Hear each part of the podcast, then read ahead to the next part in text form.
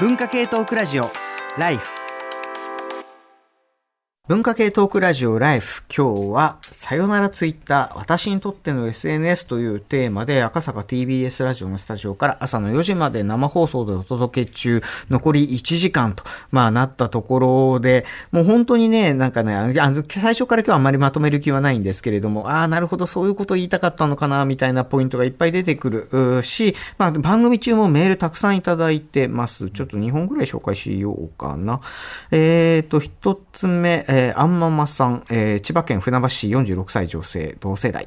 えー、深夜にお疲れ様です、え。興味深い内容なので追いかけて聞いております。高校生2人の母親です。私自身は SNS がなくなったら好きなアーティストの情報がスムーズに取れなくなるだけなので、ホームページ等でのチェックに戻るだけですが、子供たちは喪失感が強いだろうなと思います。理解が浅いかもしれませんが、親としては本音ではなく都合のいいことしか話さない、見せない部分が人格形成に悪影響がある気がしています。逃げ場があるのはいいいし、趣味で繋がるのはいいけど、都合が悪くなったら逃げられる関係であって、やはりリア友を充実させてほしいと思ってしまいます。古い考えかもしれませんがというもの。それから、えー、シンクさん。パソ通時代からネットでコミュニケーションをとっている人間なので、28年くらいネットの海を漂っています。えー、その中でもいろいろなサービスのサ終、サービス終了ですね。サ終を見てきましたが、この Twitter 改め X の大きな流れは強い喪失感を感じています。10年以上健全なフォロワーが10年以上健全なフォロワーが突然凍結されるのを見ると、いつ自分のアカウントがどうなるか不安が生じます。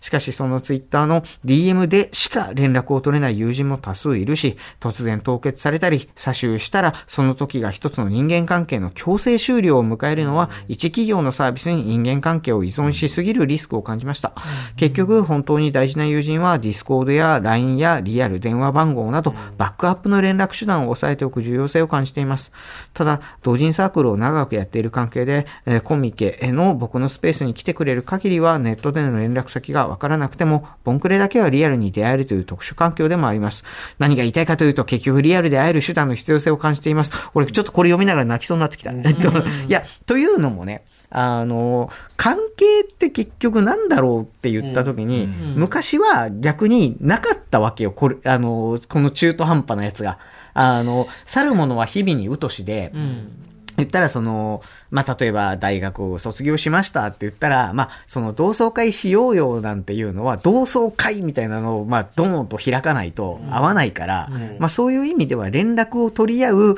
まあ、仲いい人たちが今でも繋がってて、そこからみたいなのしかなかったわけだよね。ところが、あの、卒業生とか、まあ、俺、もう十何代とか送り出してるわけだけれども、もう未だに SNS で繋がっていたりすると、例えば、まあ、あの、ご結婚されたりとか、お子さん生まれたりとか転職したりとか、まあそういう情報とかっていうのを耳にしたりするわけだけど、これ自体がよくよく考えたら異常なんだよなと。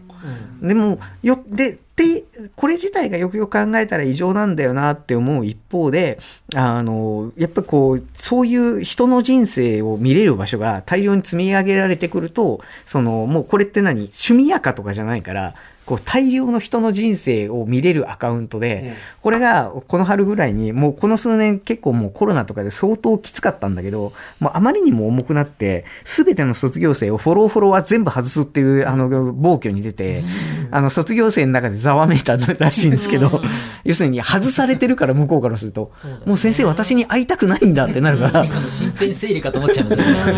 あ、そう、俺に関しては、俺に関してはちょっとね、あの、この世からログアウトするんじゃないか何の活動だっていう感じになっちゃう。のも含めて、あの、皆さんざわめいたらしいんですけど、いや、思ったのよ。あの、結局、なんかそうやって、ちょっとでも繋がれる、まあ、なんていうの、DM 程度で繋がれるとか、LINE しか知らないけど繋がれるみたいな関係性を作れること自体が、今のこの環境の中で、まあ、得意に生まれたものであり、かつ、それが、その、自分自身の、その根拠になるような、まあ、環境を、なんか当たり前のように作ってたんだなと。でも、よくよく考えてみると、それはもしかすると当たり前じゃないぞと。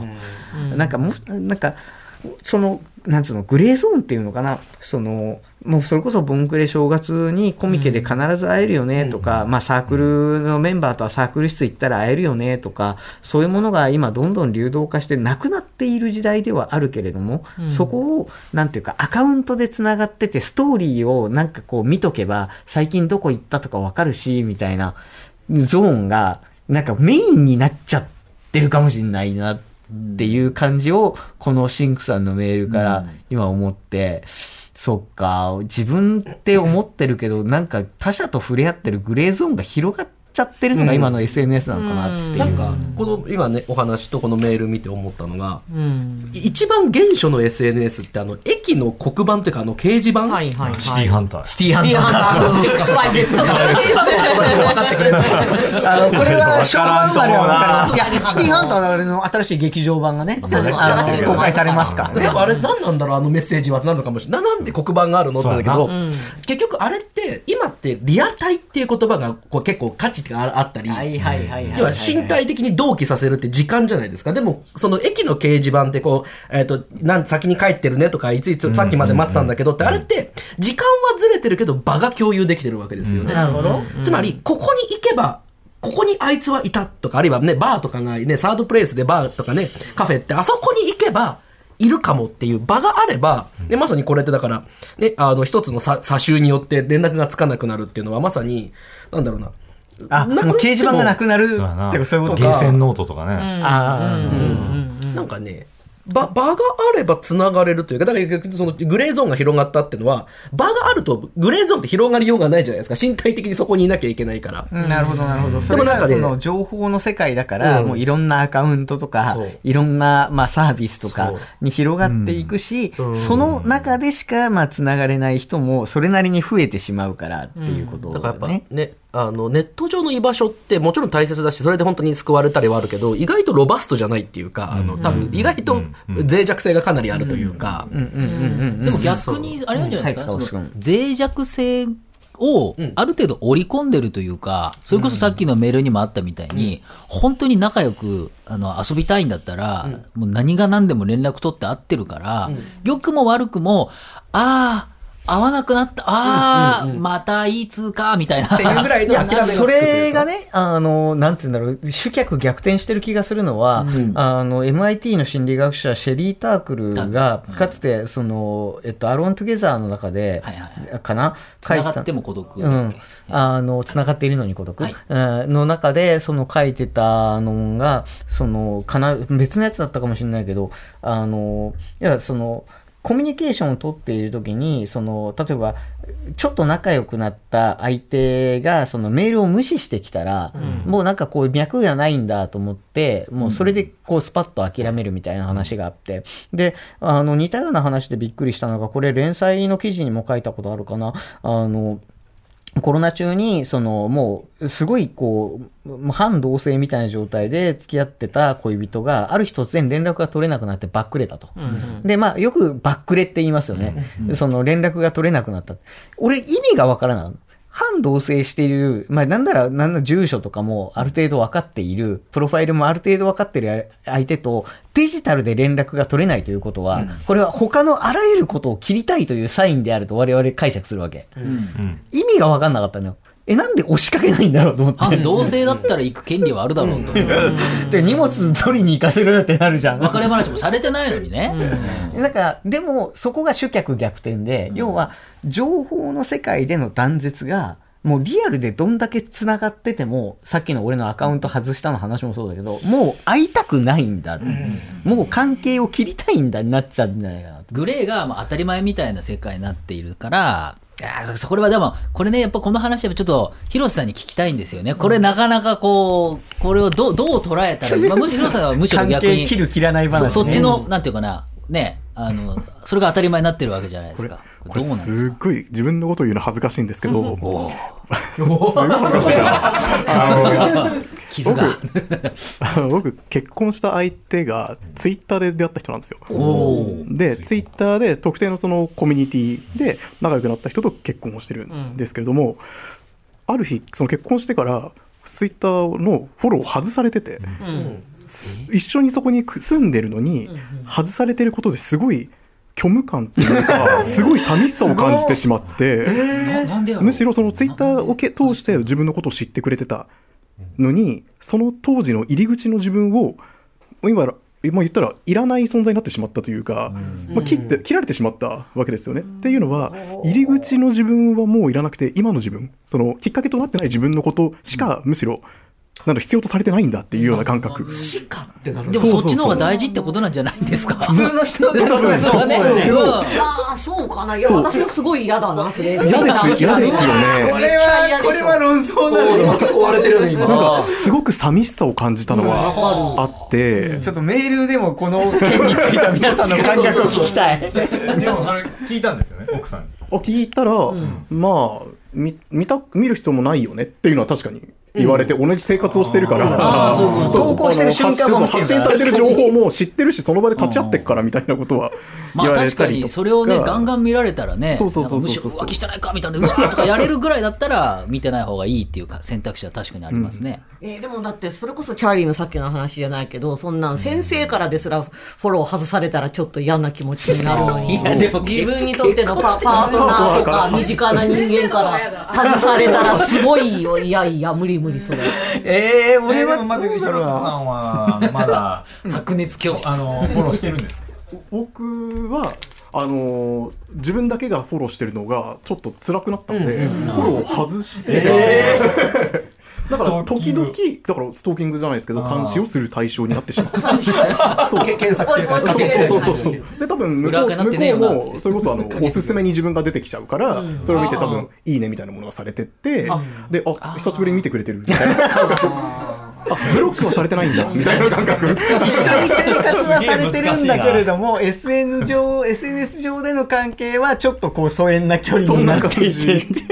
まあでも見てはくれてるんだっていうのが時々来るあたりがいいですね。反応が来るとめちゃくちゃ嬉しくなってしまうっていうのはありますね。それ出てくるもんねこれは確かに、いや、ここ難しいところですよね。これ、そう、広瀬さん、まあ、ちょっと今ご自身の話でしたけれども、その、これちょっと聞いた話なんで、広瀬さんがご存知の事例の中にあるかどうかわかんないんですけど、要するに今言ったように、その、親密な関係になるときに、フォロー、フォロワーみたいな、まあ、状態で繋がることを想定してるけれども、人によっては、例えば、LINE の連絡をするときに友達登録しないっていう、かたくなにしなくてでもその人とめっちゃやりとりは、友達になりますかみたいな通知出っ放しのまんまめっちゃやりとりするみたいな 事例とか、うん。あの、あるいはまさにそのフォローフォローしてないんだけれども、意外と検索では友達のことをめっちゃ見てるみたいな事例とかちょいちょい聞いたりするんですけど、そういうこう微妙なグレーゾーンの距離感の関係って、あると思いますね。やっぱりその LINE にしても、まあある種その本話家としての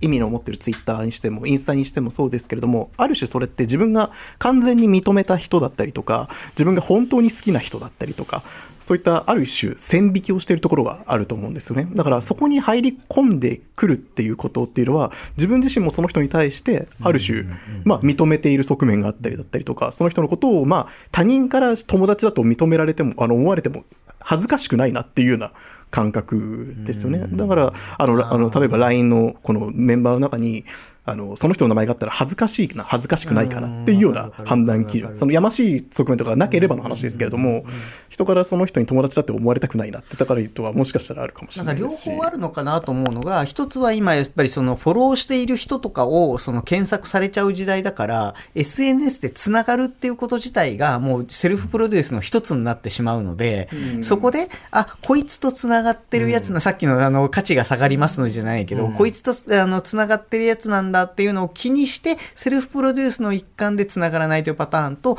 もう一個はさっきのいつでも切れる距離感ですよね。その、もうやりとりを記録に残してしまうと、このアカウントはこいつとやりとりをした後がついてしまった、そのアカウントになるので、そこを避けているんじゃないかっていうのと、両方あるかなって気がしますね。ですね。やっぱり後者の方が、なんか強いかなっていうようなイメージはありますよね。うん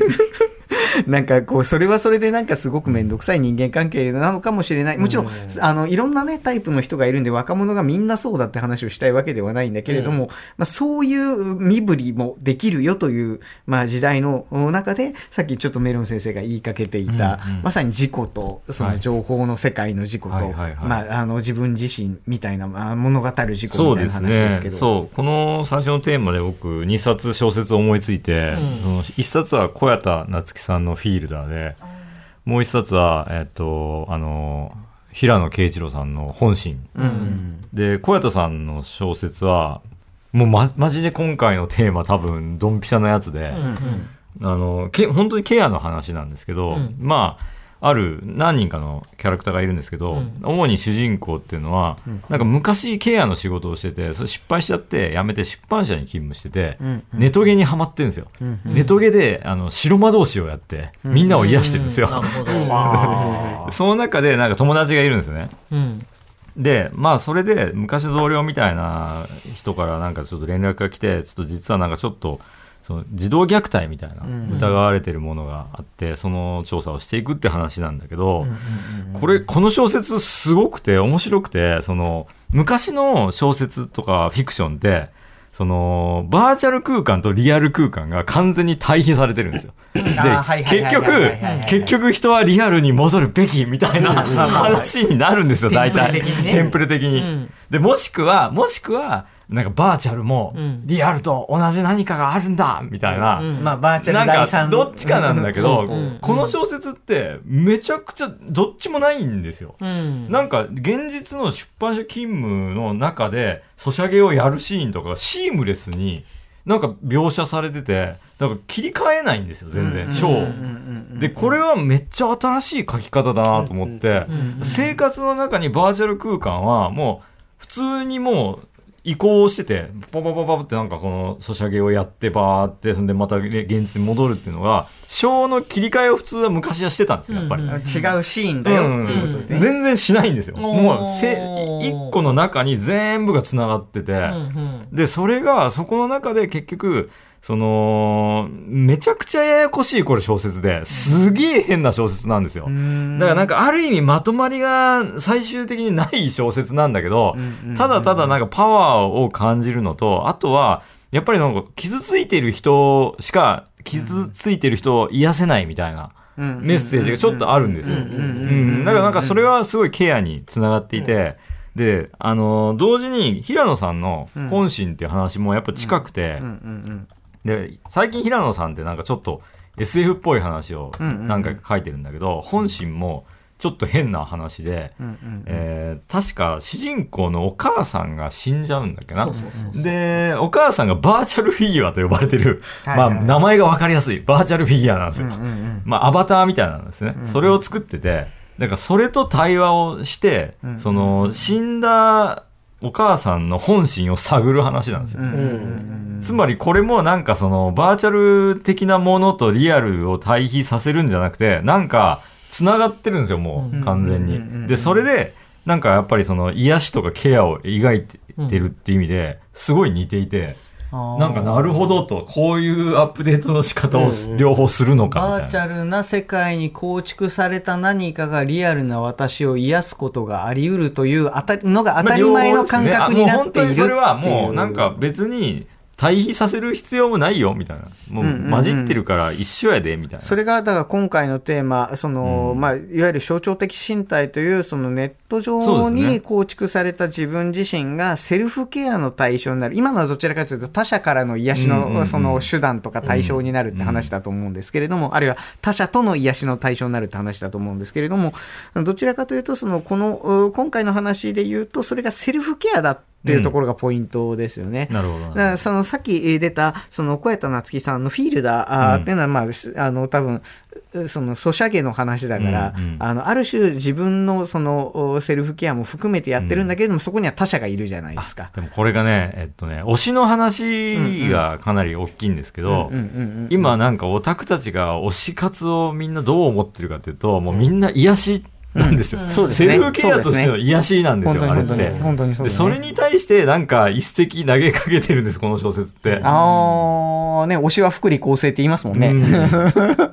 それ、あ、じゃあ、ポテトさん。あ私もフィールダーすごい好きで、で、フィールダーってもうめちゃくちゃいろんなこと書いてる小説だから、今のメロン先生の筋の紹介で、あ、メロン先生ってこうやって読んだんだ、フィールダーを、みたいな。本当にめちゃくちゃいろんな筋が絡んでますね。で結構私は面白いと思ったのは、あの小説はこういろんな自分がいてそれぞれで違うことを言っちゃうと人間は。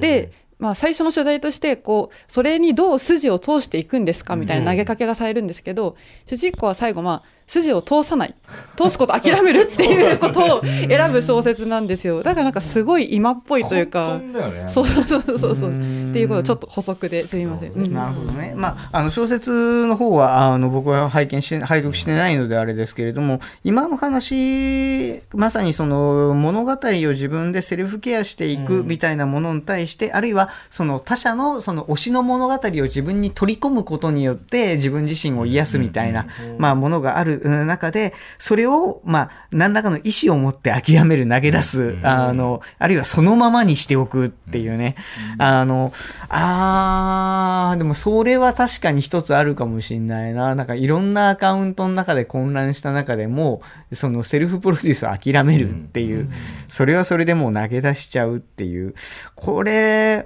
もあの、今回の話でて、多分今のその、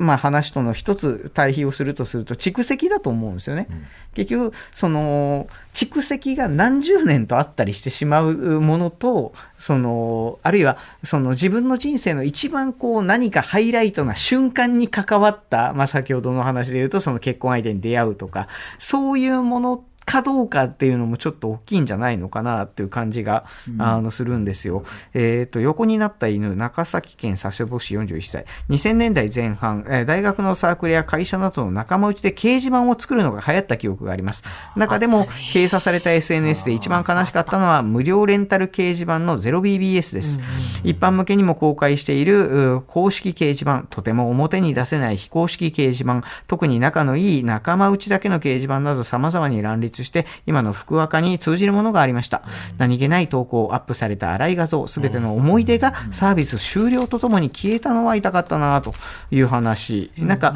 あーとか、えっと、なんか、こう、蓄積だったりとか自分の中でこう大事な瞬間だったりとか、そういうものがまあ絡んできてしまうと、結局それはもう自分自身の一部ではやっぱあるから、その時にそれをあのいわばセルフケアの対象として僕たちはもう持ってしまっている。で、持ってしまってはいるんだけれども、その持ってしまった自分自身に対して、まあ、例えばサービス終了みたいな形でカットアウトされてしまったりだとか、あるいはその思ってたあの形で、まあ、表示できなくなったり、あの、お金払ってねってなったりとか、あの、みたい、あの、昔の投稿を見るには、あの、課金してくださいみたいになったりとか、あの、風に、その、なっていくことを、それって、あの、まあ、一つの方向で言うと、あの、人間もうそんなところにリスクかけ、あの、何、重みかけるのやめようよって方向と、あの、いやもうそれは、あの、すごい公的な価値を持つので、ちゃんともうアクセスできるようにしなさいとか、課金しちゃダメとかね。さっきのちょっとメールでもあったけども、その投稿でお前ら儲けてるんだから、その投稿はもう本人のものですと。いう方向と多分両方あるとは思うんですけど、このあたり、あの、価値観というかね、その考え方というか、あの、我々が、その、まあ、今回の、その、おテーマのその最後にその締めるところですけど、そのどういうふうにその要求していくべきなのか、どういうふうに求めていくべきなのかっていうところに関わってくるえー気がします。えーあのさっきメロン先生がおっしゃおったように、もうデジタルデータなんだから、現実と対比させて違うものみたいな風にもう思えずに、完全にシームレスになっちゃってる。シームレスになっちゃっているでも、えっと、そのデータは今のところビジネスの人たちが持ってると。で、その、あの、何、利用規約を見ると、これはうちらが好きにしていいからねって書いてあると。で、それに同意するって押してアカウント作ってると。でも、それって本来私にとってもセルフケアの対象となるぐらいに、その近いものになったり、なっちゃうからこそリスクヘッジでいろんな服赤作ったりするようなところまで来ちゃってるんだとしたら、これって最終的に世の中でどう扱っていくべきなんだろうという、まあ、爪、えー、としての、えー象徴的身体をどう扱っていくかと。推し、推し活もさっきも推しの話もありましたけど、すいませんね。あの、でも、推しの話も結構微妙っていうふうにも言われてるじゃない。つまり、うんねあれ、やっぱり、ある時急にやめちゃったりもするし、別に人間だから、で、あと、推しをすごくブームにしてるけれども、あれ、売り方、やりすぎてて、沼らせてて、あと5年ぐらい経ったら、あんな感じで搾取したじゃん、みたいな話になっちゃうっていうことも、今一部で結構言われてますよ。あの、推し、燃ゆっていう小説がね、ありましたけど、宇佐美さんの、あれが僕読んでて、あ、これは面白いなって思ったところがあって、あの話って主人公が、まあ推してるアイドルがいて、それが、まあ、あの、推しがね、て。そうそうそう、まあ、お炎上しちゃってて、みたいな話なんだけど、あの話の主人公って、あの、推しが何かが起こった時に、必ず具合が悪くなってるんですよ。つまり、その、すごい身体的描写が必ずあるんですよ。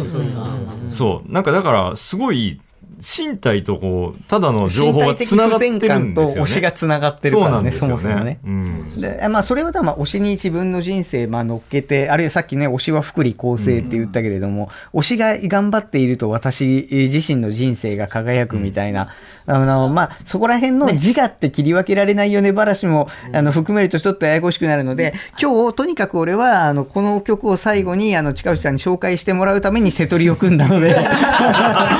ねもうさ最初にメールで見たときに、まあいいとこ来たわと思って。前もね、結構あのあれでしたけど、僕、近さんと割と音楽の趣味近いんで。ああ、よかったです。ということでながらメール送りましたけどぜひ、ぜひぜひ、あの、しょうあの、エモめに紹介していただければ。いや、あの、ちょっと選曲、選曲理由っていうか、まあ、あのね、な夏の終わりの夜じゃないですか、今日はね。ねあとね、歌詞に、今なら君のことがわかるような気がするっていうフレーズが、なんか、で、き傷をちゃんと傷として受け止めてるから、セルフケアの予感があるんですよね。なんか、あの時は逆に、あの、理解できなかったってことがちゃんと安易に示されてるような、そんな、なんか、セルフケアのお予感のするう曲です。はい。では、皆さん聴いてください。インディゴラエンドで、夏夜の、えーマジック。文化系トークラジオ、ライフ。